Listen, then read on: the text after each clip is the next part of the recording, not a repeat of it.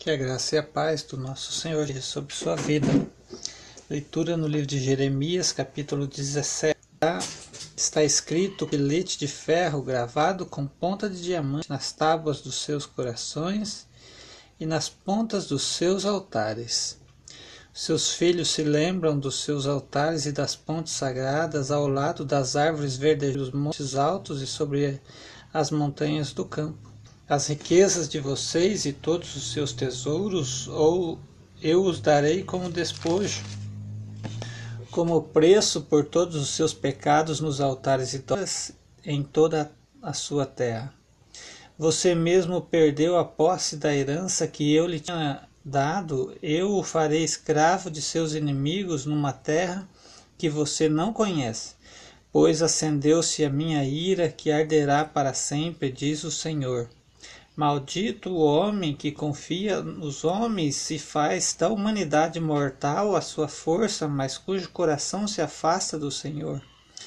Ele será como um arbusto do deserto, não será, não verá quando vier algum bem, habitará nos lugares áridos do deserto, numa terra salgada onde não houve ninguém, onde não vive ninguém.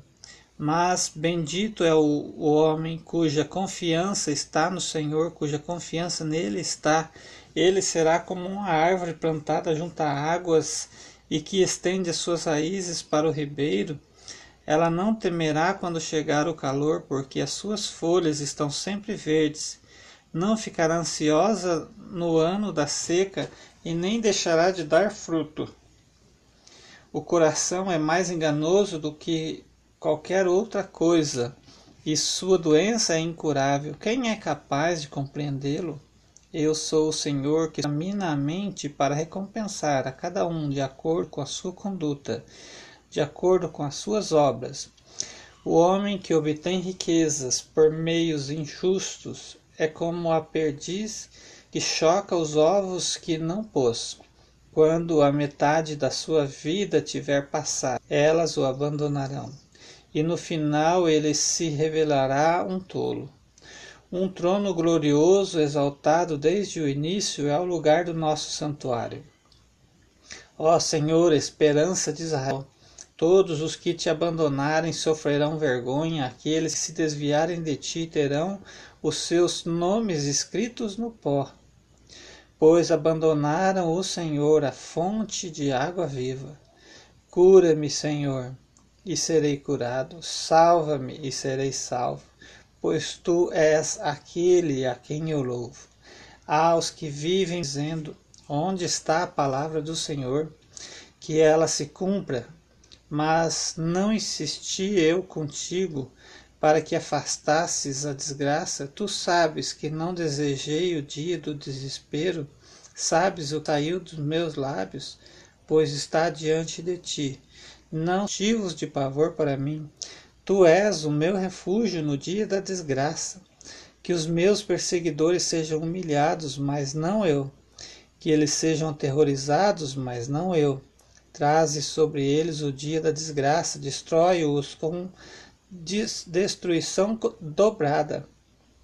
Assim me disse o Senhor: Vá colocar-se à porta do onde entram e saem os reis de Judá Faça o mesmo junto a todas as além. Diga-lhes: ouçam a palavra do Senhor, reis de Judá, todo o Judá e todos os habitantes de Jerusalém. Vocês passam por estas portas, assim diz o Senhor. Por amor à vida de vocês, tenham o cuidado de não levar cargas, nem de fazê-las passar pelas portas de Jerusalém no dia do sábado. Não devem não levem carga alguma para fora de casa nem façam nenhum trabalho no sábado, mas guardem o dia de sábado como dia consagrado, como ordenei aos seus antepassados.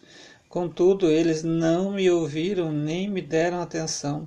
Foram obstinados e não quiseram ouvir nem aceitar a disciplina.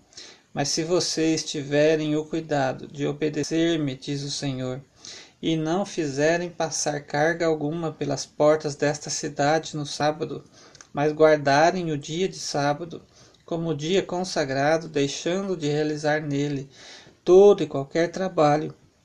Então os reis que se assentam no trono de Davi entrarão pelas portas desta cidade, em companhia dos seus conselheiros. Eles e os seus conselheiros virão em carruagens e cavalos, acompanhados dos homens de Judá e dos habitantes de Jerusalém.